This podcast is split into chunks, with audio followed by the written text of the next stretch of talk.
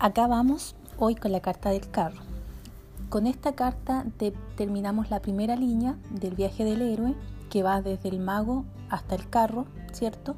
Que además nos refleja el, plano de, la conciencia si estuviéramos hablando de un trabajo eh, personal, es justamente eso, lo más primario, la primera etapa también, la primera etapa de la infancia, de la infancia como persona, también podríamos decir que la primera etapa de la humanidad. Hemos dicho que muchas personas pueden vivir, perdón, pueden nacer, vivir o morir sin siquiera haber llegado a esta línea o eh, muchas también eh, vivir eh, muy bien llegando a esta línea, lo cual no tiene nada de malo. Y aquí vamos a ver de qué se trata esta carta. Cuando digo de llegar a esta carta estoy hablando de un nivel de conciencia, un nivel de madurez y un nivel de responsabilidad. Las primeras versiones de esta carta que mostraban el carro tirado por dos caballos, no por dos esfinges, se derivan de varias fuentes históricas y mitológicas. Provienen en primer lugar de las procesiones que se celebraban en Roma y en otras ciudades para el héroe conquistador, cuando su carro lo llevaba por las calles atestadas de ciudadanos que lo aclamaban la costumbre responde aparentemente a alguna profunda necesidad psíquica de participación grupal y es una práctica que aún hoy se mantiene, dos mil años después, en los desfiles con que se agasaja a presidentes, generales y astronautas y en los que un coche abierto reemplaza al carro.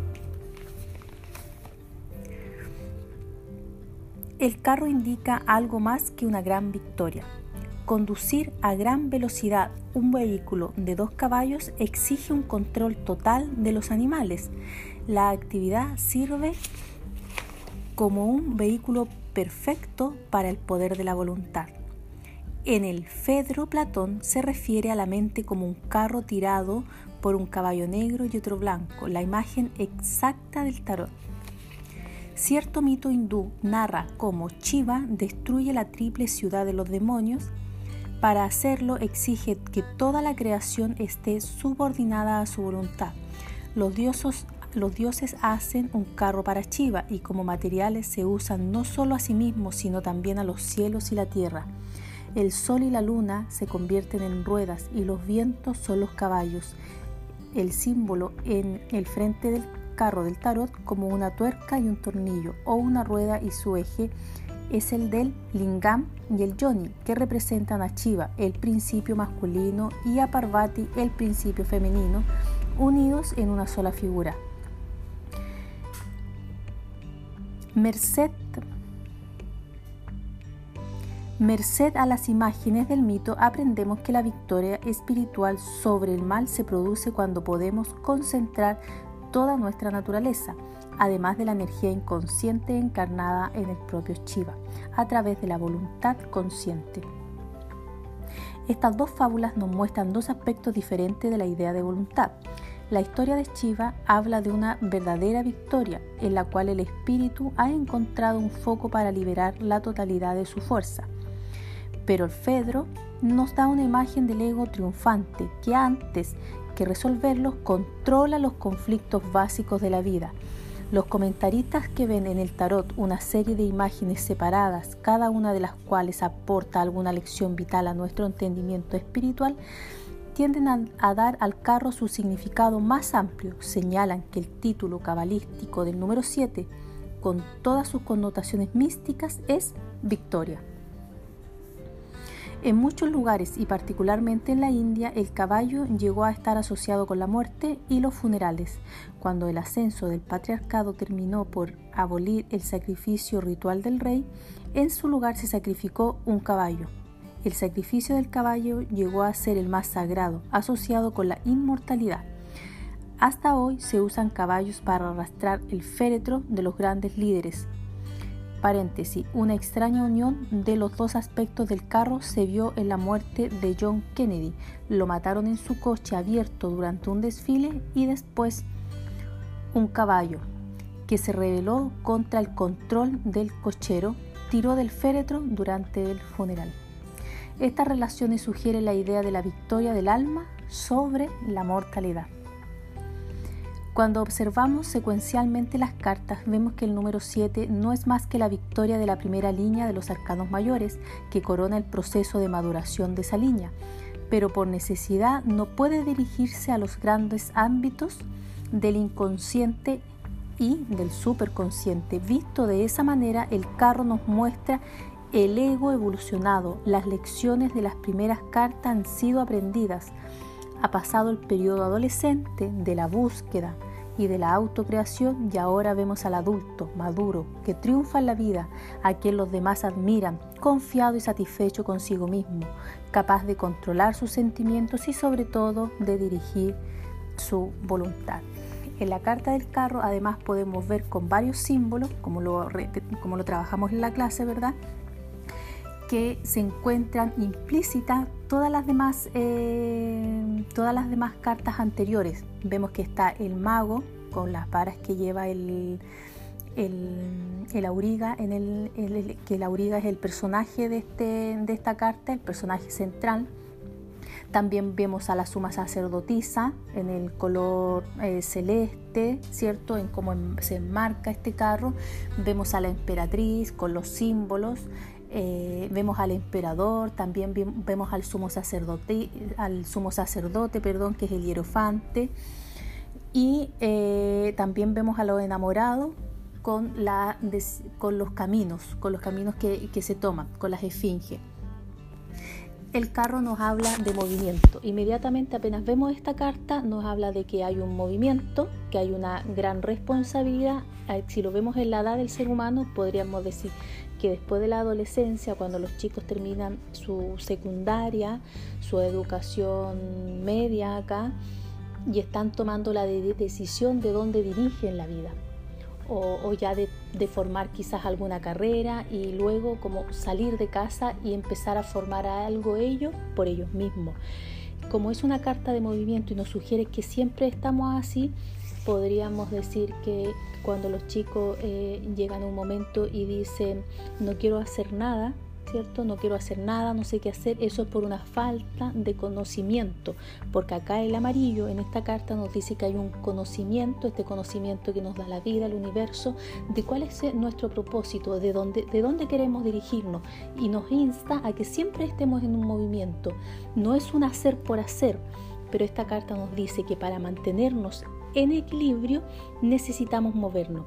El lingam que se, que se ve aquí abajo, que es esta figurita como si fuera un, un, un, trompo, ¿ya? Ahí vemos cómo esta figurita se mantiene en equilibrio. ¿Por qué? Por el movimiento. Es nunca quedarnos quietos. Cuando conocemos nuestro propósito, es decir, que aunque a veces las cosas parezcan estar estancadas mientras nosotros hagamos un movimiento, por muy sutil, por muy orgánico que parezca, no estamos moviendo en la vida. Cuando nos quedamos estancados, se acaba. Se acaba el avance, no hay crecimiento, no hay responsabilidad. Eh, y cuando yo me, cuando me mantengo en movimiento, eh, estoy, estoy más seguro, más protegido de poder caer en alguna de las tendencias, de irme por el lado de la esfinge blanca o de la esfinge negra. Si me mantengo en movimiento es como caminar. No podríamos caminar saltando con un solo pie. Necesitamos de los dos para mantener el equilibrio. Incluso si ven a una persona en una silla de rueda que ella misma maneja su silla de rueda, es una mano a la vez. Ahora conocemos las otras, ¿cierto? Que son con botones. Continuó. Como el mago, el auriga del carro lleva una vara mágica, pero a diferencia de él no la levanta al cielo por encima de la cabeza. Su poder está subordinado a su voluntad. Sus manos no sujetan la rienda. Lo único que controla las fuerzas contradictorias en la vida es la fuerza de su carácter. O sea aquí que eh, este poder está netamente subordinado a la voluntad del hombre. Ya no necesito levantar mi mano, ¿cierto?, para dirigir esa fuerza al cielo. Aquí mi voluntad puede dirigir el movimiento hacia el equilibrio. El lingam y el yoni indican su sexualidad madura, que el auriga tiene bajo su control. Por eso no es víctima de sus sentimientos y su sexualidad contribuye a una vida satisfactoria. El cuadrado resplandeciente que lleva en el pecho, símbolo de naturaleza vibrante, lo vincula con el mundo sensual de la emperatriz, pero la estrella de ocho puntas que lleva en la corona expresa que su energía mental rige a las pasiones. Los simbolistas consideran que la estrella de ocho puntas está a medio camino entre el cuadrado del mundo material y el círculo espiritual. El carro aparece como más grande que la ciudad del fondo, lo que indica que la voluntad de la auriga es más poderosa que las reglas de la sociedad. Paréntesis. ¿Por qué? Porque somos capaces nosotros ¿cierto?, de construir nuestra propia ciudad independientemente de lo que la sociedad nos haya enseñado antes, que nos haya enseñado antes, ¿dónde? A través del sumo sacerdote. Y que nosotros, a través de nuestra voluntad, podemos construir otra ciudad fuera de eso, que en el fondo es otra realidad. El carro aparece... Perdón. Sin embargo, el hecho de que el carro no esté en movimiento indica que, quien lo conduce no es un rebelde. Las ruedas del carro están en el agua, señalando que la auriga extrae energía del inconsciente, aunque el carro como tal, que descansa en tierra, lo priva del contacto directo con esa fuerza. ¿Por qué? Porque todavía no se tiene, ¿cierto? Eh, no es el momento, no es el momento de entrar allí todavía en el plano inconsciente. Ya hemos hecho mención del simbolismo sexual del lingam y el yoni, en tanto que el mito hindú relaciona los caballos con la muerte, el simbolismo onírico freudiano los conecta con la energía sexual de la libido. Al controlar los caballos, el auriga controla sus deseos instintivos. Su cuerpo está adornado por diversos signos mágicos. La falda ostenta los símbolos de la magia ceremonial. El cinturón lleva el signo y los planetas. Los dos rostros lunares que tiene sobre los hombros llevan los nombres de Urín y Tujim, las supuestas sombreras del sumo sacerdote en Jerusalén, y por consiguiente hacen pensar en el hierofante. Al mismo tiempo, las sombreras lunares nos remiten a la suma sacerdotisa. Obsérvese también que la tela que forma el fondo del carro recuerda al velo de la suma sacerdotisa. El aurido ha dejado el auriga ha dejado tras de sí el misterio del inconsciente. Por consiguiente, en el simbolismo del carro vemos todas las cartas anteriores de la primera línea. La vara y los símbolos apuntan al mago. El agua, las esfinges y el velo simbolizan a la suma sacerdotisa. El cuadrado y la tierra verde a la emperatriz. La ciudad es el símbolo del emperador las sombreras, el del hierofante y en el lingam y el yoni se encuentran simbolizados los enamorados. Todas estas fuerzas constituyen aportes a la personalidad exterior. Y a la personalidad exterior, ¿cómo le llamamos? Un ego. Y aquí el ego, en esta carta, si se encuentra en buena posición, nos habla de un ego maduro. El ego no es malo, porque el ego no es otra cosa que una herramienta de la conciencia que utilizada y puesta al servicio de nuestra evolución, de nuestro crecimiento, de la materialización de todos los proyectos, el ego es nada más que nuestra herramienta. Mientras él sepa qué es eso y que nosotros manejamos al ego y que el ego no nos maneje a nosotros, no hay ningún problema. Y aquí se habla de que en esta etapa llegamos a eso, a la maduración del ego y sin embargo hay que observar las cualidades pétreas del carro, hay que observar que el propio auriga se funde con su vehículo de piedra, la mente que subordina todas las cosas de la voluntad. A la voluntad consciente corre el riesgo de anquilosarse, de cortar el contacto con aquellas mismas fuerzas que ha, que ha aprendido a controlar. Obsérvese también que las esfinges blanca y negra no están reconciliadas entre sí, entre sí miran en direcciones opuestas. La voluntad de la auriga las mantiene unidas en un equilibrio tenso.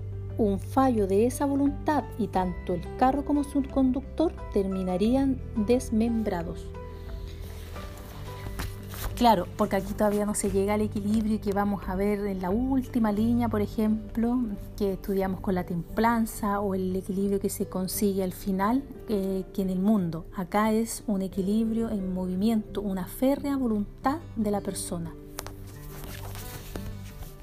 Por eso esta carta, más que una victoria, hacia simple vista, verla como algunas interpretaciones hablan, que inmediatamente es una victoria, claro que es, que es un reconocimiento, hablo de un éxito, pero un éxito sobre todo en la voluntad. Paul Douglas ha comparado el carro con la idea que tiene Jung de la persona. A medida que, que, crecemos nos vamos haciendo una especie de máscara que nos permite el trato con el mundo exterior. Si hemos superado con éxito las diversas dificultades de la vida, entonces los diferentes aspectos simbolizados por las otras cartas se integrarán en esta máscara yoica. Pero también es posible, y es muy fácil que lo hagamos, confundir esta persona triunfante, con el sí mismo, con el ser verdadero, hasta el punto incluso de que si intentamos descartar la máscara, lleguemos a temer su pérdida, como si fuera una especie de muerte. Por eso la segunda línea de los arcanos mayores, que se ocupa precisamente de cómo ha de liberarse el sí mismo de sus máscaras externas, tiene como anteúltima carta la muerte. Hasta el momento hemos considerado el carro como un emblema de madurez personal, pero la idea de la voluntad humana se extiende más allá del individuo, con sus imágenes de la mente, que subyuga y utiliza las fuerzas de la vida. El carro es un símbolo perfecto de la civilización que crea el orden a partir del caos de la naturaleza, usando el mundo natural como materia prima para la agricultura y la construcción de ciudades. Una de las principales connotaciones cabalísticas del naipe se extiende sobre esta idea.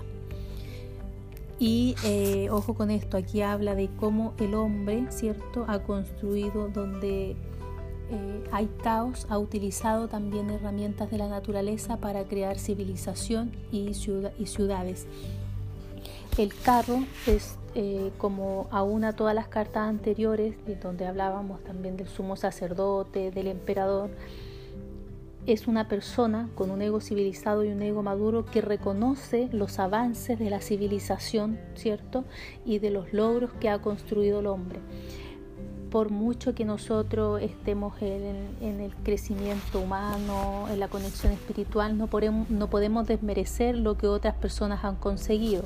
Por ejemplo, un ego maduro o viviendo el carro podremos comprender que en algún momento de nuestra vida nos vamos a sentir desequilibrados y vamos a necesitar una guía, una guía externa, un apoyo, eh, un maestro espiritual, un terapeuta, un psicólogo, un psiquiatra, un masajista, un reikista, lo que sea, ¿cierto? Porque sabemos eh, que hay otros que nos pueden apoyar. Un ego eh, inmaduro podría desmerecer todo lo que está a su alrededor, tachar a veces absolutamente a todo, decir no, todo es chabacano y echamos al mismo saco todas las demás cosas. O decir la medicina, la medicina tradicional, ¿cierto? Que conocemos acá en el, en el occidente, no sirve para nada. ¿Cómo vamos a decir eso? Si sabemos que muchos libros, muchas vidas se han salvado a través de la medicina también, que nosotros mismas nos hemos visto beneficiadas y nos vamos a poder seguir viendo beneficiadas porque si ustedes llegaran a tener un accidente de, tránsito que no que esperemos que no sea así o si alguna persona necesita una atención de urgencia inmediata eh, ¿dónde se da? ¿dónde se opera? ¿dónde se cose una herida abierta? ahí con la medicina tradicional. Entonces eso también hace un evolucionado una persona madura. Continúo.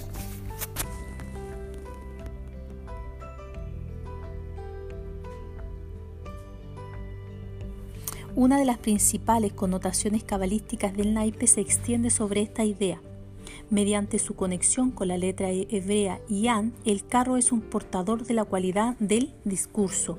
A los humanos les ha parecido siempre que el discurso representa la mente racional y su dominio sobre la naturaleza. Por lo que sabemos, solo los seres humanos son dueños del lenguaje, porque más que los chimpancés se hayan mostrado capaces de aprender un lenguaje de signos humanos y pese a la probabilidad de que las ballenas y los delfines posean formas propias y evolucionadas de lenguaje, cierra paréntesis, y podemos decir que el discurso es lo que nos separa de los animales. En el Edén, Adán consiguió controlar a las bestias pronunciando sus nombres y lo que es más importante, los humanos usamos el lenguaje para transmitir la información que permite la continuidad de la civilización.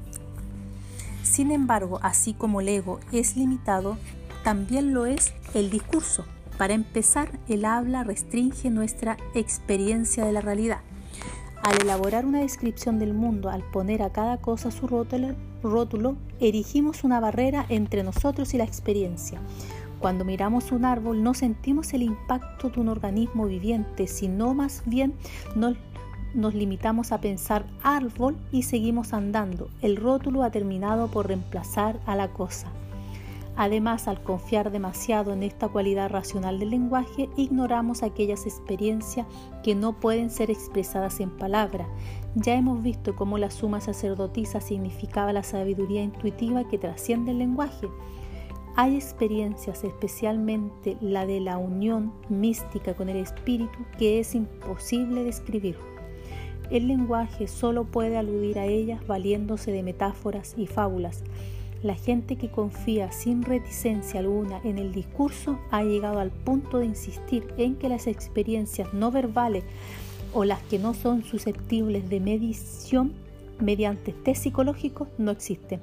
Tal cosa se debe simplemente a la imposibilidad de dar de ellas una descripción científica. Este dogmatismo está perfectamente simbolizado por el auriga que se confunde con su vehículo de piedra como para describir este pedacito, lo que quiere decir es que esta carta representa lo que nos separa como seres humanos, que es el lenguaje, y cómo este lenguaje limita las cosas. Eso quiere decir, eso quiere decir que el lenguaje califica las cosas, pero nos quedamos solo en eso. Cuando aquí ponía el ejemplo del árbol, me miro un árbol, pero ya como sé lo que es un árbol, paso paso de poder conectar lo que hay más allá del árbol. Por lo tanto, eh, yo les pongo aquí el caso, lo escuché en algún momento, que cuando hay un niño, por ejemplo, contemplando una situación de, la naturaleza, observando unos cisnes que se estén alimentando o acariciándose en una laguna, ya ustedes si se acercan al niño y lo que le dicen, qué lindo, mira cómo se alimentan, inmediatamente el lenguaje lo que hizo fue poner una barrera. ¿Por qué? Porque le dieron ustedes su interpretación del lenguaje, pero probablemente ese niño o esa persona está pero pasando mucho más allá de eso, del alimentarse. ¿Qué está haciendo? Está sintiendo. Y en el carro porque nosotros como adultos vamos y hacemos ese comentario, ¿cierto? Habla de que nosotros no podemos perder solamente y quedarnos pegados en el racionalismo, en lo que tiene palabras. Y muchas veces estas experiencias místicas que podemos tener en algún sueño o en alguna situación, en alguna vivencia, como es cuando decimos, es que no tengo palabras para describírtelo es solo eso. Y a veces basta una palabra para poder expresarlo y va a depender mucho de la otra persona si lo va a entender o no. Por eso la invitación es a poder transmitirlo a través del arte. Arte en todas sus manifestaciones. Continúo. Hasta el momento hemos considerado todos los símbolos de la imagen, excepto quizás el más obvio, las dos esfinges.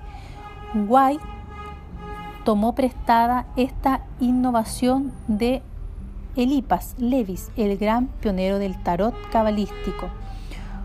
Como los dos pilares de la suma sacerdotisa o los caballos blanco y negro que ellas reemplazaban, las esfinges significaban las dualidades y contradicciones de la vida. Una vez más nos encontramos que el motivo triangular, aquí la fuerza mediadora es el poder de la voluntad. Que se usen esfinges en vez de caballos hace pensar en varios significados más profundos. En la leyenda griega la esfinge era un proponedor de enigmas que confrontaba a los pobladores de Tebas con el misterio de la vida.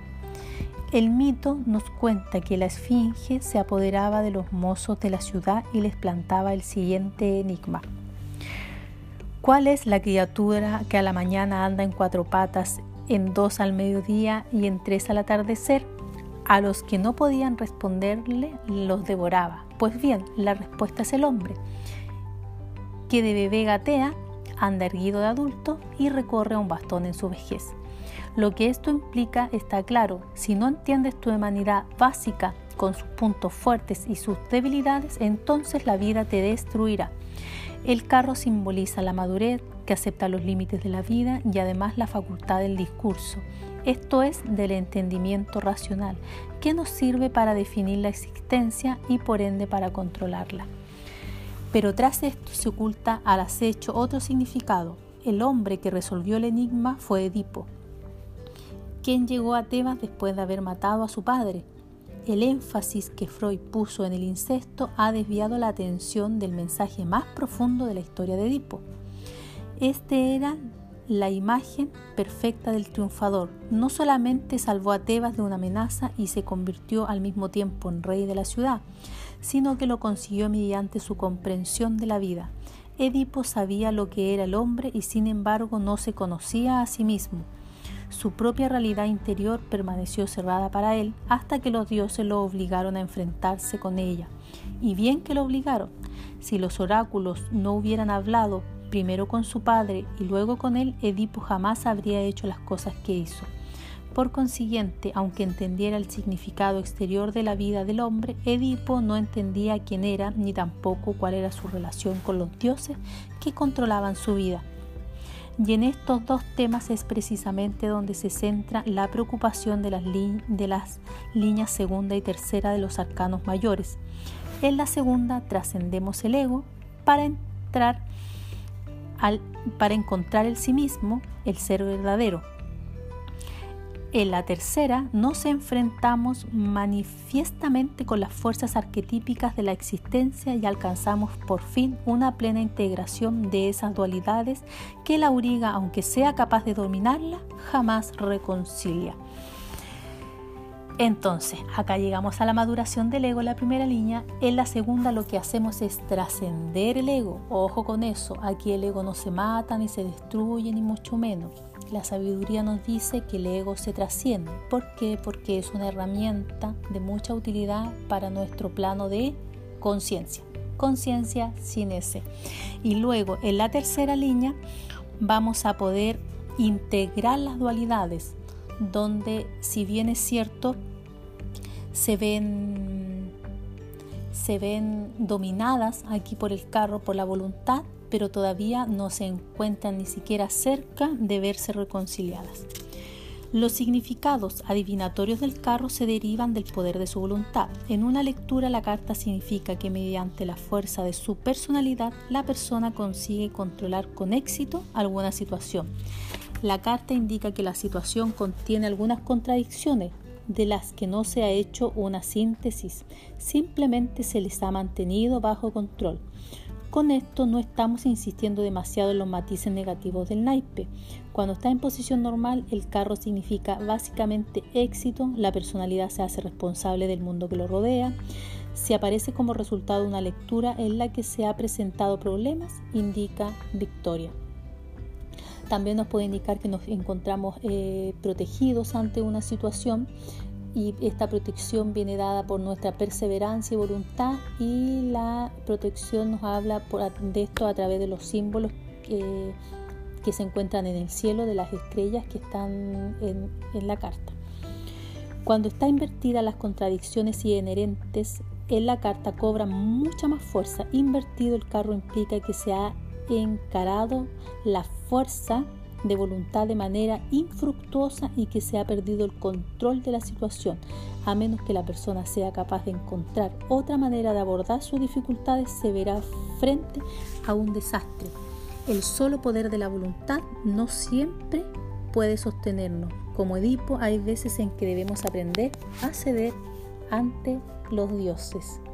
Y aquí es con lo que les, les comentaba. Cuando no nos sentimos capaces, entonces debemos acudir alguna guía un poco más interna, un poco más de calma, porque el carro invertido nos puede hablar de un desborde de actividad, de actividades sin sentido en lo externo o el contrario del péndulo, ¿cierto? Que me habla de, este de estancamiento y no tener las fuerzas necesarias para ir por mi objetivo y por mis propósitos.